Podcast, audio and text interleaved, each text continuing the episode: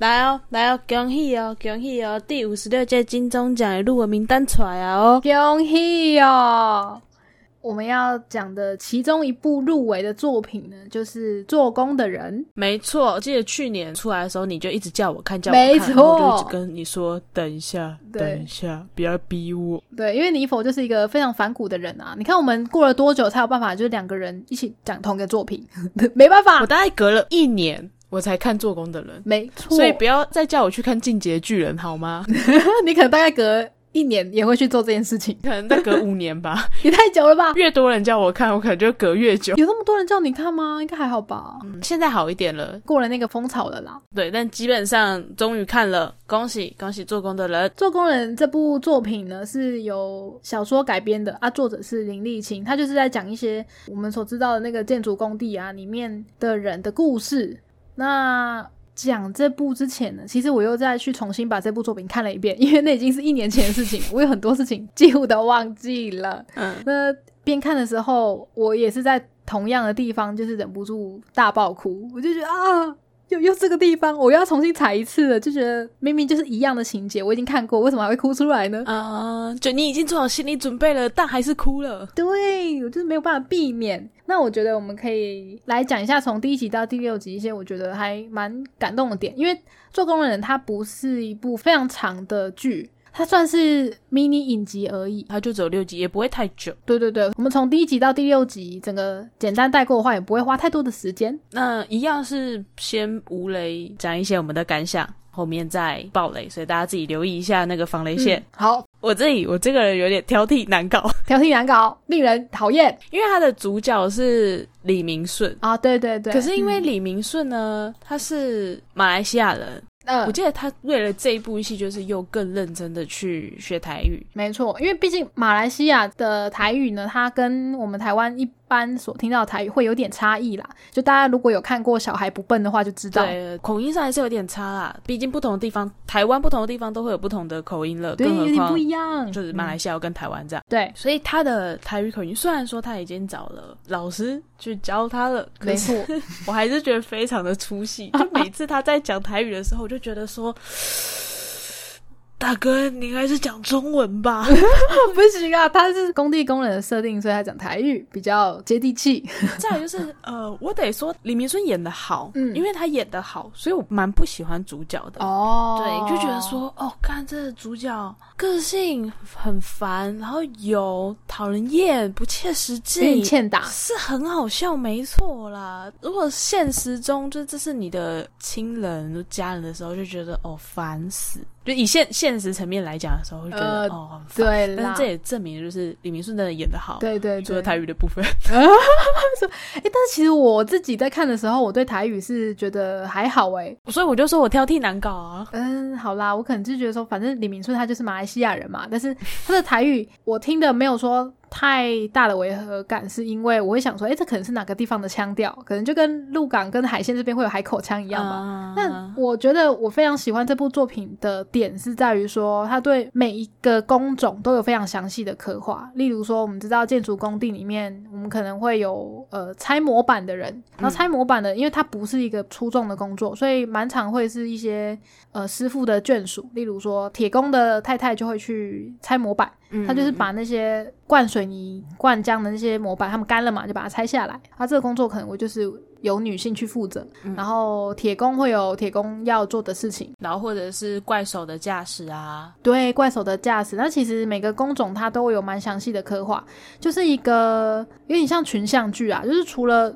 故事主线会聚集在主角跟弟弟身上以外呢，他身边的人其实他每个人的角色刻画都是蛮详细的，而且每个人演的都让我觉得很动容。嗯，但可能是因为群像剧的关系吧，但它又只有六集，嗯所以有时候又会觉得说好像有点不够，有点可惜，对不对？对对对，会觉得有点可惜。就是看到后面的时候，会觉得说，哎，好像是不是这个地方有点没有讲到哦，好像可以讲更多，或者是有一些可能来客串的，嗯嗯，然后就看到，嗯哎、这个人来客串，但是对他的提到的又不多，就真的好像只是露个脸。但他出来客串的时候，你第一瞬间会觉得说，哎呦，这应该是个重要角色哦可是就实际上就没有一个好好的收尾，所以我觉得这部分有点可惜。但我觉得故事架构跟他的剧情就是都还蛮算蛮好猜，然后也都有抓到会让你哭的点。对对对对对，那毕竟做工人他就是在讲做工的故事嘛。他还有一个拍摄比较困难的点，就是他必须要在工地里面实拍。嗯，可是其实呢，就是他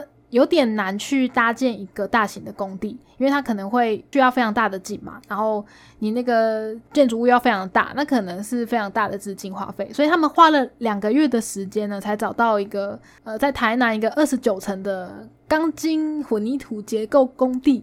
然后那个建设公司的董事长也非常的豪爽，就说：“哎，OK 啊，可以借你们。”那毕竟是在工地里面拍摄嘛，所以其实会有很多危险的地方。那剧组人员啊，或者是呃，例如说导演啊、演员，他们也都要受过训练，然后大家也都要对安全特别注重，才有办法把这部戏完成。我觉得是蛮特别的一个拍摄方式。嗯，那我自己是觉得说，因为毕竟在讲功力方面的这类型的剧真的是也不多啦，然后演员也都演的蛮好的，所以如果没有对啊那么在对啊意主角的台语口音的话，除了你之外，除了我之外，大家可以去看这部戏，就里面的演员真的每个都演的很棒，会演会演。嗯，而且有一点蛮特别的是，它最一开始上架的地方其实是线上平台，呃它没有在电视上面播，是隔了一年之后，他才有要在公司首播。所以其实他的 TA，比如说打的应该是会使用网络的族群，嗯我觉得也蛮特别的。嗯，嗯，就不是叫不是长辈啦，或者是爸妈啊这一类人。好，那我们差不多讲完那些感想，好，防雷线出来喽。对我们这边就要来下一个防雷线。对，如果有想要看做工的人，但不想被暴雷的，现在先关掉没，错看完再来，反正才六集，很快，好不好？六集很快，我为了看做工的人，其实我大概一天的时间就把它再重看一次了，嗯，然后就再哭了一次。大家可以先去看完再听后面这段哦。好哦，那不在意的人就可以继续听下去。对我没有要看做工人，我我不想要听李明顺讲台语，然后可以继续听。好哦，我们刚刚讲到说，就是做工人他是有两个兄弟，一个是李明顺所饰演的阿 k 那另外一个是柯淑媛饰演的阿 Kim，这对兄弟身边有非常多的呃工地里面的伙伴嘛，然后每个人都有每个人故事啊、由他们去组成的嗯、呃一整个故事线这样子。然后其实主角阿 k 他是一个非常想要发财的人，所以呢，他在每一集里面呢都会有一些发财梦，对，有点奇怪的发财梦，他都会用非常奇怪的方式去呈现。例如说，第一集他做的发财梦就是他想要买佛像回来供奉，因为他在寺庙外面看到有人投香油钱，他觉得香油钱很好赚，对，成本非常非常的低，而且大家又会觉得求保佑，然后给的就是蛮大方的，所以他就起了这个念头。然后就去跟泰国人，因为工地会有外籍劳工嘛，那可能彼此之间就会有一些呃聊天，就发现说，哎，有一个泰国人，他可以去帮我们从泰国里面请个四面佛回来，所以他就是努力的跟身边的好朋友甚至是跟阿 King 借钱。对，其实阿 Kim 是一个非常认真工作，然后平常花不到什么钱，都把钱努力存下的弟弟。他们去凑钱，甚至是抵押地契去买四面佛的这个过程呢，都让我觉得非常的想要打他。就是，对吧？对吧？他超欠揍的吧？而且其实你看前面就会知道，说他之前早就已经做过很多发财梦了，妻子已经对他的这个行为非常的生气了。对他干了很多事情，而且最好笑的事情是，他要去银行汇款的时候，银行的行员也都有阻止他，甚至有报警，因为毕竟是一个非常大笔的款项，然后他们就觉得说，就这件事情有点不合理，又有点荒唐，才发现说是诈骗。嗯然后甚至他也被呃工地里面的其他人笑，那个其他的外籍劳工就说：“哎，骗你的那个人，他明明就不是泰国人，他是印尼人呐、你怎么会被他骗呢？” 我觉得啊，刚才太瞎了。他们的生活就是太过于单纯，可能没有去想到什么其他的事情，然后就被骗了。这样、可能嗯，阿 k 本身就是一个比较普龙宫的人吧，就里面有三个人呢，像李明顺饰演的阿 k 尤安顺饰演的琼哥，哼，还有那个薛仕凌饰演的阿全，他们三个就是被里面不管是工地的人也好啊，就是其他人都会称他们是普龙宫三人组，因为每次的事情几乎都是他们搞出来的。对像是买佛像这件事情，就是阿奇揪他们两个说：“哎、我们一起凑钱来买佛像。”然后大家都有发财梦嘛，他们感情又很好。一起投资，一起投资啊！我跟你讲呢，投资这种事情哦，有赚有赔，要先搞清楚，好不好？不要陪我说，哎、这个一定会赚啊，你就傻傻把钱投下去，好不好？看这部戏就是完全的可以体现，不要随便投资而。且我觉得很好笑的一点就是呢，当阿奇终于发现说“哦，干，我被骗了”的那一刹那呢，那个工地里面的其他人就还有呃，跟他讲说啊，那个骗你的人传给你那个照片，问 Google 大神就有了啊，你怎么那么容易被骗？我觉得啊，干太惨了，还被取笑，对，还被取笑。然后那个时候有一幕让我觉得这部戏里面的兄弟的感情好像蛮深厚的是，阿奇被骗钱的时候好像就有一点气喘，然后他又没带气喘药。就有人去通知他弟弟阿 Kim 说：“哎、你哥哥出事了，这样子。”然后阿 Kim 就是也不顾三七二十一，从他的工作岗位下来，然后赶快帮哥哥就是用那个扩张器，然后才觉得说：“哎、其实阿 Kim 是非常在意他自己的哥哥的，就是嗯，哥哥如果出了什么意外，他应该是会第一个赶到他身边的那个人。你要想一下，第一毕竟是家人嘛，对啊，第二他哥是个白痴，我所大哥是个白痴一天到晚在捅娄子。我跟你哎、讲，我怎么觉得 好像跟某个人有点像？我完全可以体会，就是一天到晚在那边捅娄子，那他是哥哥，就不肯弃他于不顾，哦对不对？所以就是要照顾哥哥，哭啊喊啊，对你就是会照顾天生小衰鬼的妹妹。嗯，我可以理解，我可以理解啊。那里面其实也有非常多的点，就是有一些名台词，我觉得也可以跟着剧情讲一下。好像其实这部戏一开始，它就是开始于一场意外。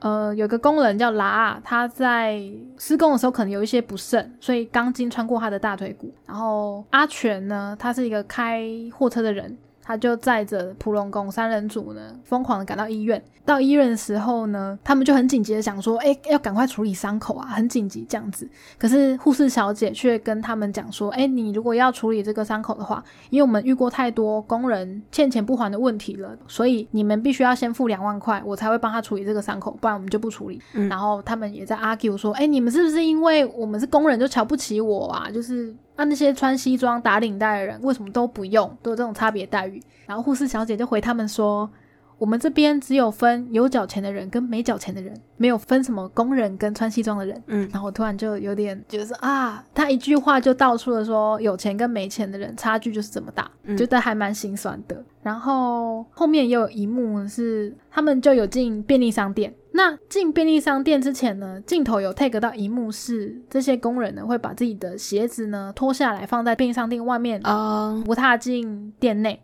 我觉得这幕也设计的还蛮巧妙的，你就可以知道说，他们为了不要造成便利商店里面的人的困扰呢，然后做了这个善意的小举动。嗯嗯嗯，甚至在便利商店内还发生另外一个插曲，就是有一群穿着西装打领带的上班族呢，在跟店员 argue 说：“诶，为什么你这个东西没有给我优惠？明明上面就是这样写的。嗯然后在那边想要找店长出来理论，最后化解这些危机的就是这一群人家觉得好像你们穷，然后有点看不起你们，然后甚至鞋子都要拖在便利商店外面的一些工人，是他们来跳出来解决的。嗯觉得还蛮值得令人深思的啊。虽然他的手法可能就会有一点有点直接，对，蛮直接的。不是每个工人或是每个穿西装打领带人都会这样，可是就是一个反思啦，就是我们有没有刻板印象，就觉得说，哎、这些工人可能就是没钱啊，就是拖款啊之类的。嗯嗯嗯，然后呢，除了佛像之外，每一集呢都是围绕着阿奇他发财的梦，所以他们后面还做了养鳄鱼，啊，养鳄鱼超智障的。对对对或者是去鉴定在整地的时候挖出来的，感觉像是古董的东西。嗯嗯，拿去那种直播节目给人家鉴定这样。对对对，那养鳄鱼真的是，我觉得阿奇真的是脑袋不知道是装什么。day 赛吧，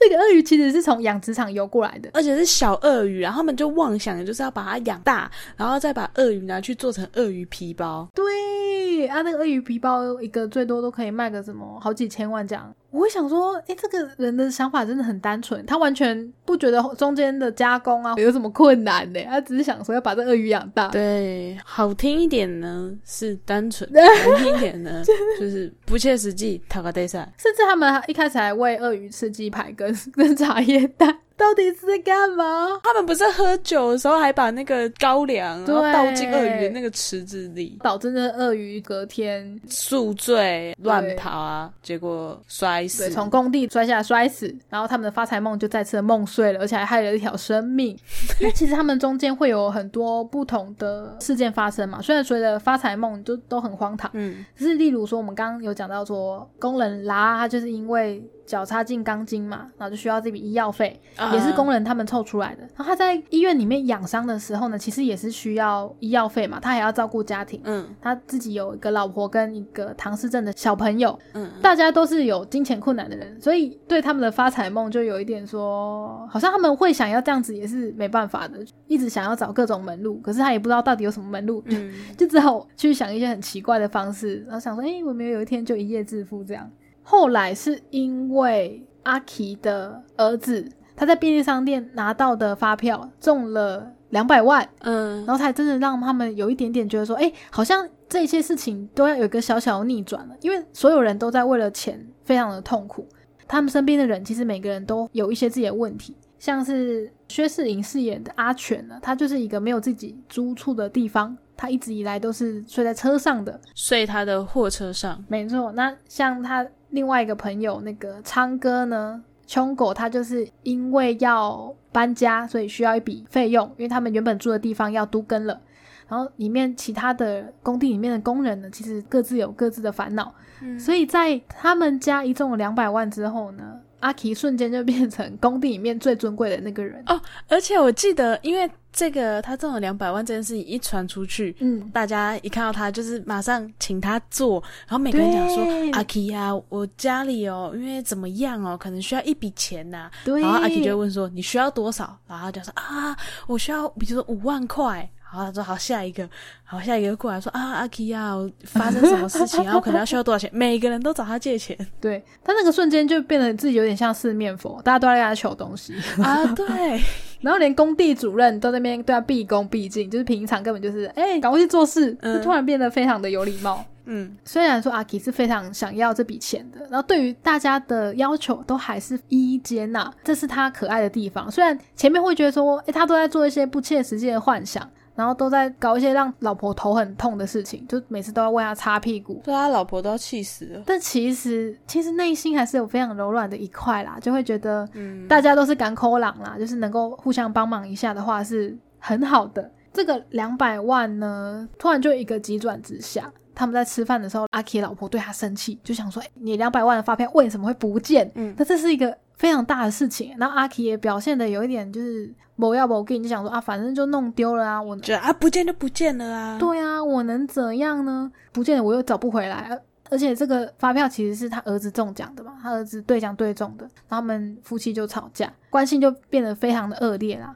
他儿子就会觉得很烦，就跑去便利商店，他喜欢的女生的打工的便利商店，就跟那个女生讲这件事情，说因为他爸爸发票弄丢了，所以爸爸妈妈在吵架。女生她就说：“诶，可是他那一天听工地的人在讲说，刚刚前面说受伤的拉，他的老婆带着他的那个唐氏症的孩子跑去跟。”阿奇道谢，说谢谢阿奇救了他们家，嗯嗯，然后才知道说原来他爸爸把那个两百万的发票给拉他们那一家，就是拉他老婆跟他小孩，就是他觉得他们更需要帮助，这样。对对，就是他其实都没有跟自己的家人讲这件事情啊。随着剧情的演进下，你就会看到说，哎，他有一些眼睛的状况，然后有点看不到，或者是说他走路开始会一拐一拐的，然后也不愿意去看医生。他的担心可能是会说不看医生还好，一看医生会发现说，哎干，我身上超多病的，然后突然就要住院这样子，这里痛那里痛。对，那他对自己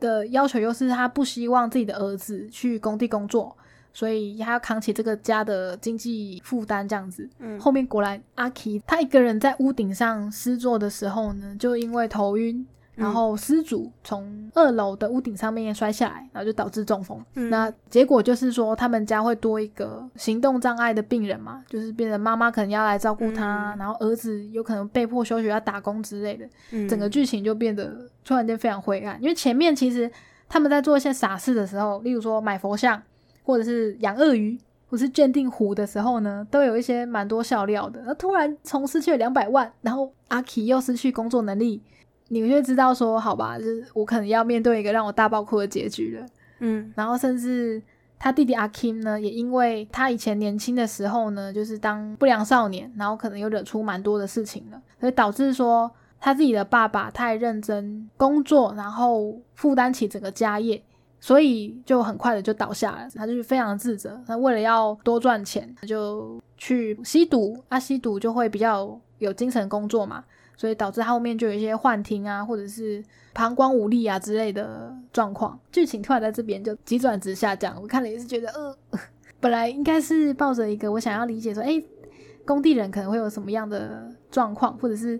例如说我做什么工作呢，可能就会有呃什么样的情况要面对，嗯那或者是工地主任啊，在跟工人谈话的时候会用什么样的方式，或者是工人每个工人会遇到的什么困难，这些东西去理解他们的困境啦。没想到中间会迎来这么可怕的转折，这样。嗯然后因为阿奇他就是已经中风了嘛，就是行动不便，嗯然后他在床上躺着，要让妻子去帮他处理生理上的大小事情。例如说，他可能大便啦，然后要换尿布的时候呢，自己的儿子刚好进来，他也是不愿意让儿子看到自己非常惨的样子。然后那边我也我也是觉得说还蛮还蛮心酸的啦，就是他知道自己是一个负担，嗯，就他可能还是想要维持那个父亲的尊严。对对对对，然后他也好几次跟自己的太太说，就是让我死了，就你们可能比较轻松啊。他已经不太能讲话了，确实还是能讲得出说，哎，让我死了，不要再照顾我了，这是你们的负担之类的。嗯然后因为阿 k 已经行动不便了嘛，所以他其实非常多次都会暗示阿 Kim 说：“哎，我就是这样行动不便了，你就打安非他命让我离开这个世界，我不想造成我老婆跟小孩子的负担。嗯，我这样拖下去，可能整个家里的经济就垮掉了。这样，然后阿 Kim 也是非常的天人交战，他就觉得说，明明是自己的哥哥，他也不想这样，但是也不想看着这个家被拖垮。最后就是带着哥哥去工地的楼上，然后就看着远方，就一边在回忆说：“你看我们盖了这么多房子啊，可是却没有一栋能够自己住。”然后兄弟在对视的时候，阿奇用他已经中风，然后讲话讲得非常不清楚的口气跟弟弟说：“我觉得世界上最值得的事情就是有你当我的弟弟。”嗯，在做道别的时候，那一刹那其实泪水已经累积在眼眶了啦。然后就在阿 Kim 真的帮哥哥打安非他命，就让他离开，然后看到哥哥断气的时候，我就整个大爆哭，觉得这对兄弟怎么那么可怜？嗯就是一开始其实他们都只是想要过比较好的生活，然后最后身体没有办法负担，倒下，只能走上绝路这件事情。我觉得还蛮难过的，嗯而且其实这个故事，因为它是从书里面去改的嘛，那书里面写的是真实的，但是他的戏剧里面还是有做一些调整，嗯，所以实际上真的有阿 K 跟阿 Kim 这样子的角色在，但是剧情可能有一点不一样。嗯，然后我觉得里面每个演员表现都非常好啊，这次其实他们也都入围了非常多的奖项。嗯像饰演阿全的薛仕凌呢，他就为了要演好这个角色，因为他那个角色是工地里面开货车的司机嘛，嗯那甚至自主性的去嚼槟榔，然后嚼到后面呢，戏都拍完了，他才觉得说，哎，奇怪，我好像没有嚼槟榔，怪怪的，已经有点小上瘾了。所以他那个角色演的是非常到位的，然后他也有入围这次的奖项，还有很多角色我们都觉得演得非常好啦，在里面看的时候其实是非常有代入感，非常动容的。虽然我们嗯都不是有工地背景的人，但是蛮推荐说。想要多了解这样的议题人都可以去打开这部剧来看的。嗯，就是非常恭喜，也非常开心，就是做工的人得到这么多的入围，嗯，就期待有一个好的结果，这样。对，反正它才六集，真的也没有很长，看一下嘛。对啊，我相信应该不会有那么多人跟你否一样在意那个台语，因为应该很多人不会讲。对，就我啦，就我啊，就我在意而已。好吧，那希望大家看完《做工的人》，如果有什么心得或是感想的话，都可以透过单集留言，或是要 IG 传讯息给我们。没错，跟我们讲说，哎，Jennifer，我懂你，他的台语讲的真的听得很出戏 之类的，或是你觉得还蛮有共鸣的话，也可以分享你其他的朋友。好，就这样啦，拜拜，拜拜。